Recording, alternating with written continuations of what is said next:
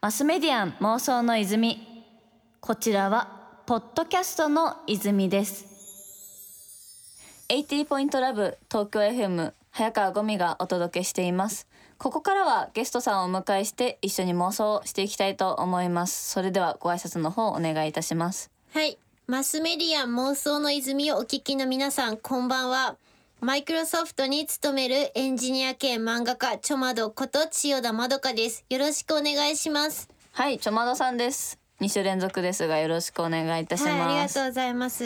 まあちょっといろいろ話したいことはあるんですけどちょっと今さっきまでジム行ってたって話を聞いて、最近筋トレハマってますよねそう、そうなんです。あの、もうすべて筋肉で解決するなっていうのが分かった。そっち行っちゃいましたか？その全て筋肉で解決するクラスターにそう、寝起きになってしまった。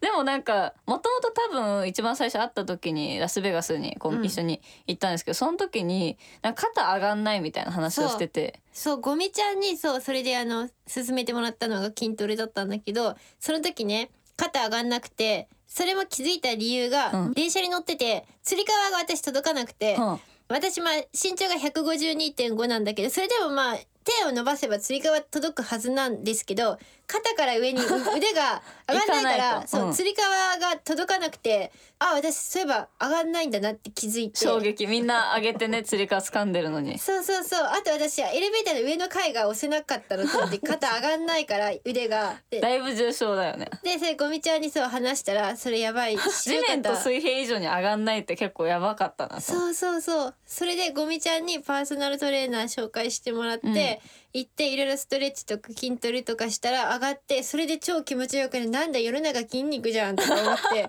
でしかもその後、そう、うん。い胃がね悪くなったんだけど、あなってたねなんか胃の検査したりとか胃カメラ入れたりとかしてたけど。そうそうそうそう。それもね、結局筋肉で解決して、あ、そう、なんか。あ解決するんだ。す結構ごいね。そう仕事が忙しすぎて胃がちょっと止まっちゃったから、うんなんか2週間その休養をしたんだよね。ほうほうほう。で栃木の実家でずっと休養しててしかも栃木の実家電波弱すぎてネットもできなくて何もできなくても筋トレしかやることなくてうん。とりあえず筋トレ始めたらなんかすごい勢いで回復しちゃってやっぱり筋肉が解決するんだなみたいな。やば。なんかもうそしたらちょっと今週頭のもうテーマアジェンダはうん。ちょっとこうフランクに仕事と筋トレ？筋トレというか健康かな、うん。エンジニアと健康とかの話について聞きつつ、まあざっくばらんにいろんな妄想してね未来へのヒント、うん泉を沸かしていきたいと思います。素晴らしい。でもまあ健康の部分で言うと結構エンジニアの人たちって大体なんか腰か肩をやってうんこう仕事辞めちゃうみたいなことある気がするんだけど。わかる私まあ両方両方やったまあまだ腰も。20代なのそう、うん。腰もぎっくり腰でちょうどあれはクリスマス当日だったの。なんかちょうどその日から冬休みが始まって「はいはい。やったー、休みだ今日はもう一日も趣味プログラミングやるぞ」って言って、うん。まあゲームエンジン、まあ、ユニティがあって、まあ、ユニティのめっちゃ分厚い本買っておー。ずっと超集中して座椅子でねマイクロソフトのオフィスはみんなね椅子が超高いアーロンチェアなんだけどちょっといいやつですね。いいやついいやつ、でも私ずっと家で作業してて家のはドンキで買った800円の座椅子だったんだけど まあそれにちゃぶ台でずっとあのええエイリアンウェアっていうめ,、はいはい。めっちゃ強強パソコンにカタカタカタカタってずっとやってて。パソコンは超強い。ね。うん。そうそうそうそう。座椅子800円でパソコンなんか3 4 0万くらいするやつ。で、まあ、エンジニア大体ねパソコンにかけるねお金おかしいから、まあうん。でやってそろそろお手洗い行くかな。でも立ち上がった瞬間に腰バキーっていって夜にねでその,、うん。その場で倒れ込んで冷たい床に倒れ込んでね、窓の外からクリスマスソングがこう聞こえて世の中の全てを呪って。なんかドラマかなこれはね。そう。で次の日のクリスマスパーティーもあったんだけどもうそれも普通にあの恥ずかしかったね、うん。ぎっくり腰でいけませんみたいな。でもいけないもんねどう考えてもね。さあでも確かにまあ私もそれでやったけど周りの人たち結構ぎっくり腰経験者多い、うんうんうん。でもそれこそ例えばその健康的な働き方みたいなのってなんか妄想したりとかこうしたらいいんじゃないかみたいなのあったりするかな？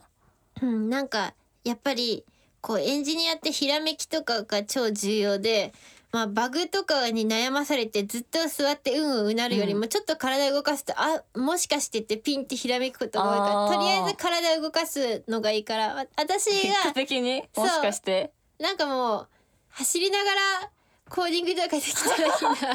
あでも確かに技術が追いついてきたらできる可能性あるもんね。そのそう。こう走ってる時にパッとあここのコードこうだったなみたいな感じになってきたらそれパパパってこうアウトプットだけしてもう一回走るとかできそうだね。そうそうそれができたら超いい。とりあえず走ったり体動かしたら本当にピンってうんなるからあー。嬉しい。実際なんかね Google のカークランドオフィスはなんかこうウォーキングマシーンの上に台があってパマジで？ソコンがやば。あったりとかすでにやってる。やってんだ。そう。あれプラうん。スなんか、いこう景色がこう本当に走ってるように見える装置があったら私はもう最高。これが私の理想。理想の働き方だよね。そうそうそうそう。あなんか湧いた。いやでもこれいいな。マスメディアン妄想の泉まあでも本当にこう働き方ってだけでもいろいろ妄想は広がるんですけど、こうまあ休み方みたいな話とかあと趣味の話とかもうちょい深掘りしていけたらなって思います。うん。なんか普段土日とかはどういうことをしてるんですか？えーっとですねまあ大体土曜とか登壇イベントでの登壇が入るんだけどまあ休みの日はゲームをしてますね。ゲームしてるんだ、うん、最近は何をやってますか？最近はあスマホのドラクエウォークで歩きまくってる。やばなんかあれらしいですね。そのポケモン GO とかってめっちゃ健康になんかいい感じの効果もたらしてて保険料がいくらくらいなんかこう少なくなんじゃないかみたいな話とかもねあるそうらしいけど。あれ実際本当にね歩かないとストーリー進まないから、うん。ドラクエウォークから健康にも良くてやばいね。あれすごい課金しちゃった。あ課金したんだ。そうやばい、うん。ちょちょっと十十何万くらい突っ込んでしまっちょっとまあまあ突っ込んでるなこれは。そう私あの今マイクロソフトで3社目だけど前職がスタートアップでスマホアプリ作ってあてそうなんだね、まあ、そこうんからやっぱこうなんか良いサービスには課金しないとなって自分が作る側になって。貢献の気持ちで課金してそう、ん。やはり良い良いソフトウェアには投資をせねばっていうの とあと純粋に強い装備が欲しいから課金しよう正直正直。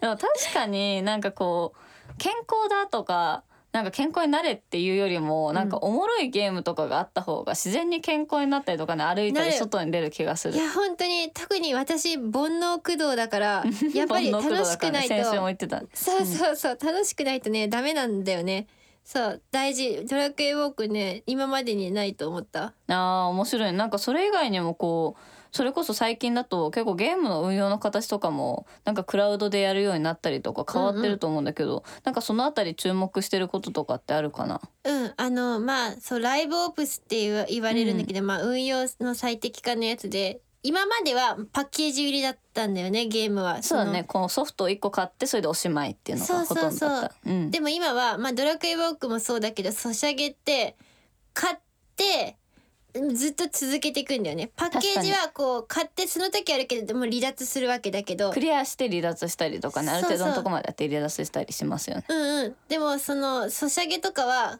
買ってからずっとこうどんどんやらなきゃ確かに。こうその時にこうユーザーの分析が大変必要でなんかどんな人たちがやってるのかなとか、うん。今市場はどんなものを求めてるのかなとかで分析例えばレベル5になるまでの人が、まあ、あー。要するに初心者が離脱する。のが多いってなったら、じゃあうん初心者のうちにいっぱいなんかこうボーナスっていうかあインセンティブなんだろう作ってみたいな。そうそうインセンティブ作ってとかこういろいろ情報、まあ、テレメトリを取って分析して、でどんどんより良いサービスを続けていくっていうのをライブオプスって。あそういう運用の形なんだ。そう。なるほどなるほど、まあ、マイクロソフトもライブオプス、まあ、ゲームのライブオプス用のツール、まあ、プレイファブっていうのを出してたりするんだあるんだ。けどそう。そうそれやるともういろいろ情報をトラッキングできたりあとはなんかユーザーのセグメント分けたりとか、まあ、うんうん。例えば私みたいな廃課金ユーザーとか、まあ、う ん課金額10万以上とか、はいはいあとはレベル7以下の、まあ、うん。初心者ユーザーとかセグメント分けてそれぞれに出す通知とかを分けたりとか。イベントだったりとかいろいろなこと。を、うん。もうできたり。超簡単。ウェブウェブブラウザ上からポチポチできたり。すげえ。大手で言うとそうあのモンハンアイスボーン。まあ私これもやってるんだけど、やってるんだ。やってるやってる。でモンハンアイスボーンプレイファブ使ってたりとか。